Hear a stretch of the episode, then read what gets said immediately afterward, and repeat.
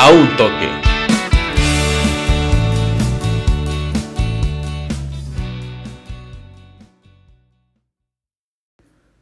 Campeones por fin de algo internacional. Le duela a quien le duela, le pese a quien le pese. Centro, sur y norte de la República Mexicana y más allá, Tigres es campeón de la Conca Champions. ¿Qué tal amigos? Bienvenidos a un nuevo episodio de su podcast de preferencia, Un Toque. Yo soy Gilberto Galván y en esta ocasión quería hablar acerca de la forma de cerrar la década del equipo de la década.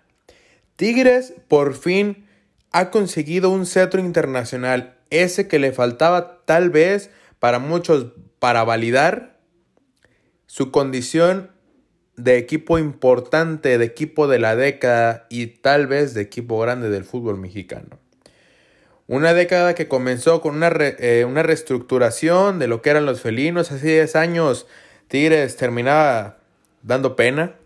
Estaba en los puestos en la oscuridad total de la Liga MX.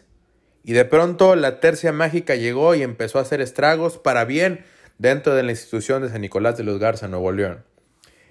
Alejandro el Ingeniero Rodríguez, Miguel Ángel García y Ricardo Tuca Ferretti, los tres personajes principales de esta historia en los inicios, devolvieron esa luz y esa esperanza hacia la gran fanaticada felina, aquella que, a pesar de todos los tropiezos que habían existido con Santiago Martínez en la presidencia del club y con Daniel Guzmán en la dirección técnica del equipo, habían aguantado y habían sido fieles y fueron fieles y son fieles al, al ente auriazul.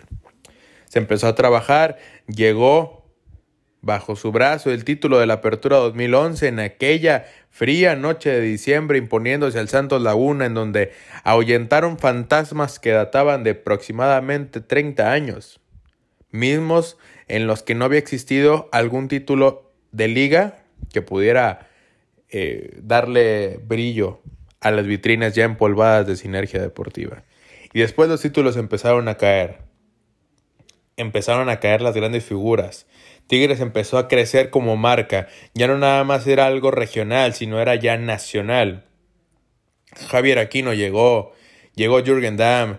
Rafael Sobis encontró a su nuevo socio. El goleador de la League One había llegado a México, había llegado los Tigres. André Pierre venía a conquistar la Copa Libertadores con los felinos. Desgraciadamente en el Monumental los felinos terminan por perderla ante el River Plate de Marcelo Gallardo en, también el comienzo de una de las épocas más gloriosas en la historia de, del equipo riverpletense. Sin embargo, se hace una costumbre ya no solamente pelear títulos, sino ganarlos. Se empieza a hacer costumbre estar en los primeros puestos. En la tabla del descenso, cuando antes cada torneo, cada inicio de torneo, el aficionado y la directiva y el técnico y los jugadores tenían muy presente el lugar en el cual se encontraban, ahora yo no preocupaba más porque Tigres estaba en la cúspide por los puntos que hacía, por la regularidad que siempre los caracterizó. Un equipo armado de atrás hacia adelante y quiero decir atrás y adelante porque fue también cuando empezaron a llegar los récords. Porque no hay que olvidarnos que Israel Jiménez, que ya no está en el equipo, Hugo Ayala, que claro que está, Juninho, Anselmo Vendrechowski, que ahora está como auxiliar técnico del Tuca, y por supuesto el incansable y guerrero Jorge Torres Nilo, rompieron la marca de menos goles aceptados, bueno, y en ese tiempo Enrique Palos en la portería, de un equipo en algún torneo corto del fútbol de la Liga MX con nueve tantos. Llegó la histeria contra Pumas cuando Gignac baja aquel balón después de que les habían casi remontado el marcador tan abultado que traían consigo. Después llega contra el América, llegan también las derrotas contra las Águilas y es cuando se empieza a transformar este enfrentamiento no en uno más, sino en el cual los regios tenían que ir a sufrir a la altura de la Ciudad de México, sino que también ya peleaban al tú por tú, que eran un rival de cuidado y el América estaba consciente de esto. Llegando al clímax eh, de este enfrentamiento, en donde Aldo Farías, actualmente periodista de TUDN, lo denominó el nuevo clásico.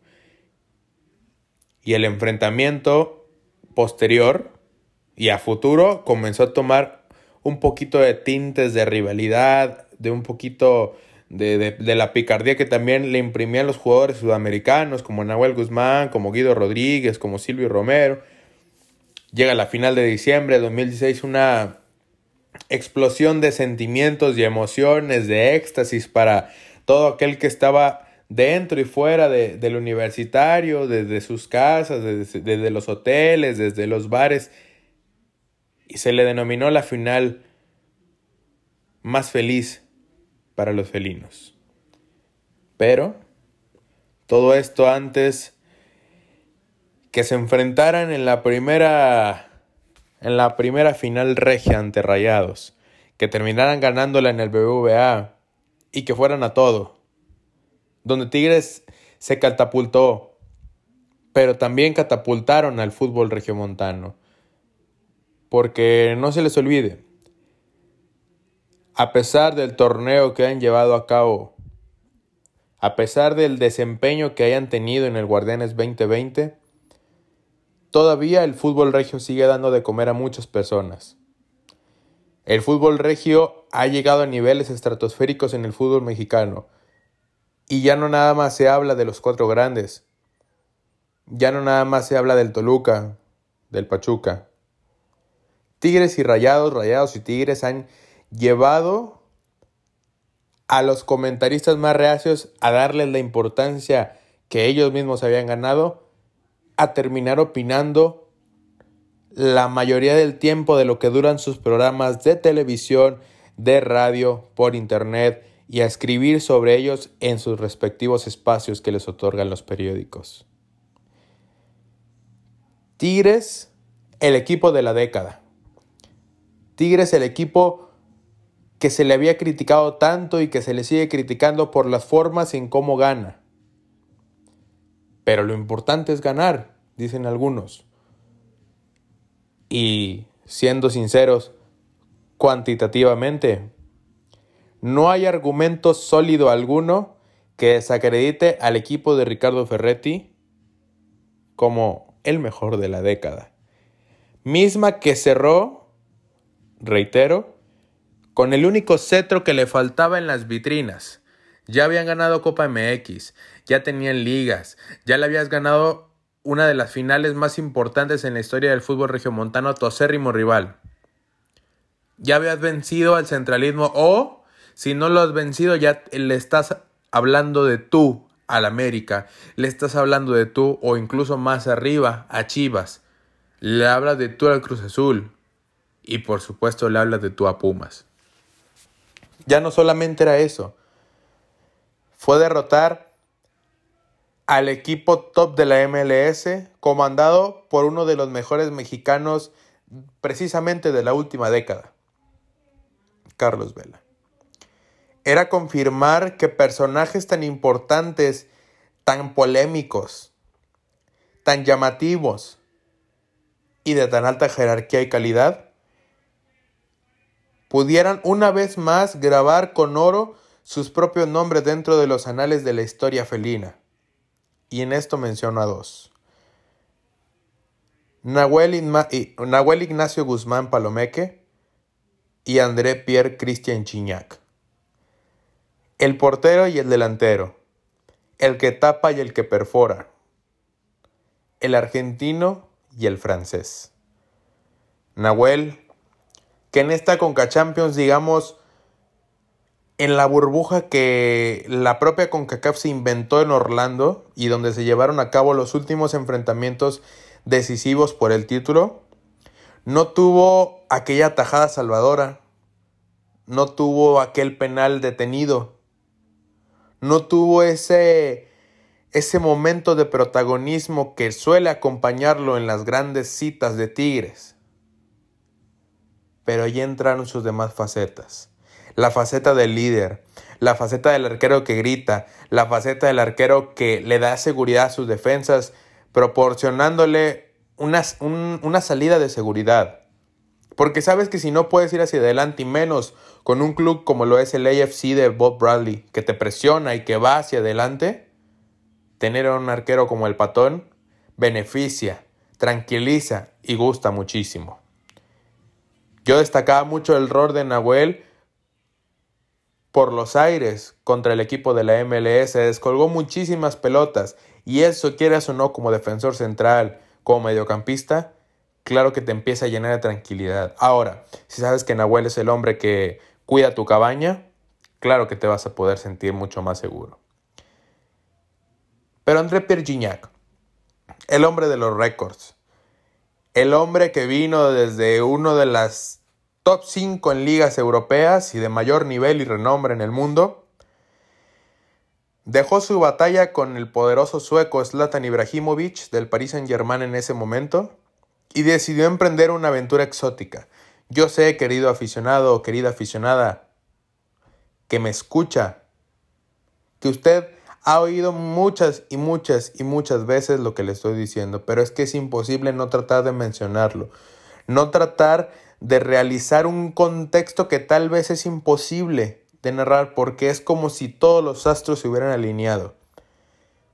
Un delantero francés seleccionado galo, que cuentas con la confianza del técnico, que fuiste a la Eurocopa estando en Tigres, que compartiste eh, posición, entrenamientos con Olivier Giroud, con demás atacantes de primerísimo nivel de los Blues.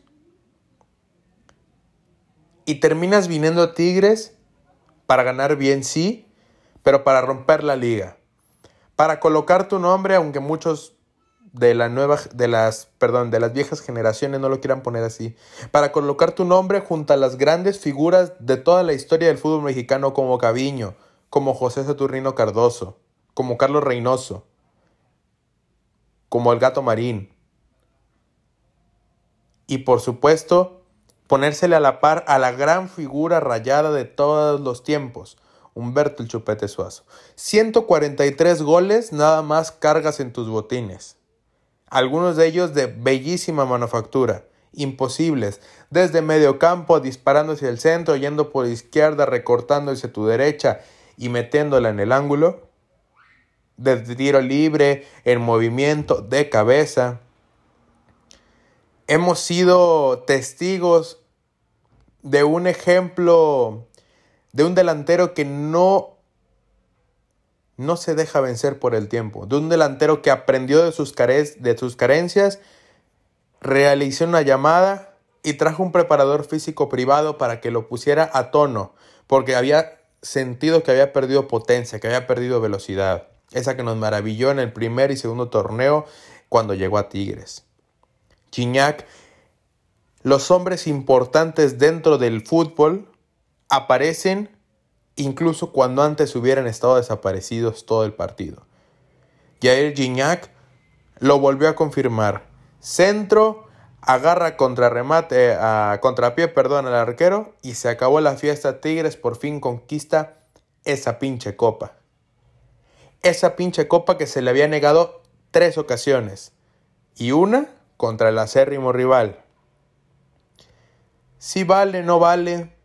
Señores, no caigamos en cuentos tontos, no caigamos en debates inútiles. La Conca Champions conquistada por Tigres ayer, claro que vale. Vale y vale muchísimo.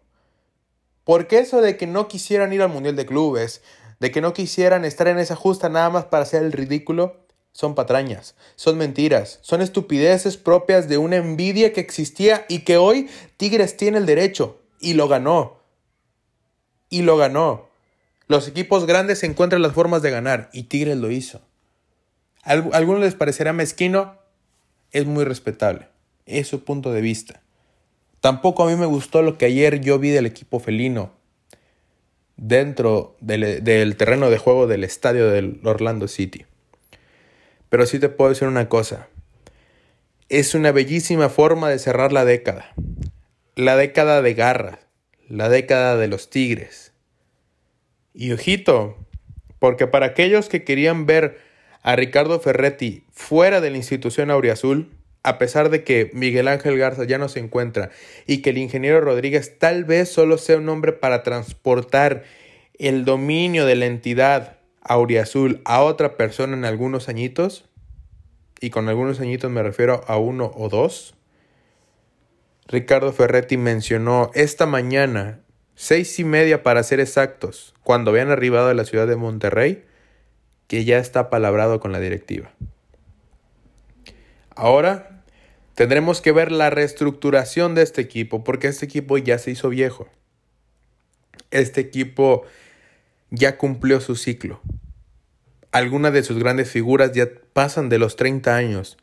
Y para aquellos que hemos visto fútbol durante un largo tiempo, sabemos que esa es la edad donde empieza la decadencia en el nivel de cualquier futbolista. Hay casos excepcionales, claro. Nahuel Guzmán por lo menos puede estar dos o tres años portereando el máximo nivel en Tigres. Pero ¿y Gignac? ¿Y Hugo ¿Qué pasa con Guido Pizarro? El mismo Rafael Carioca. Javier Aquino no es el de antes.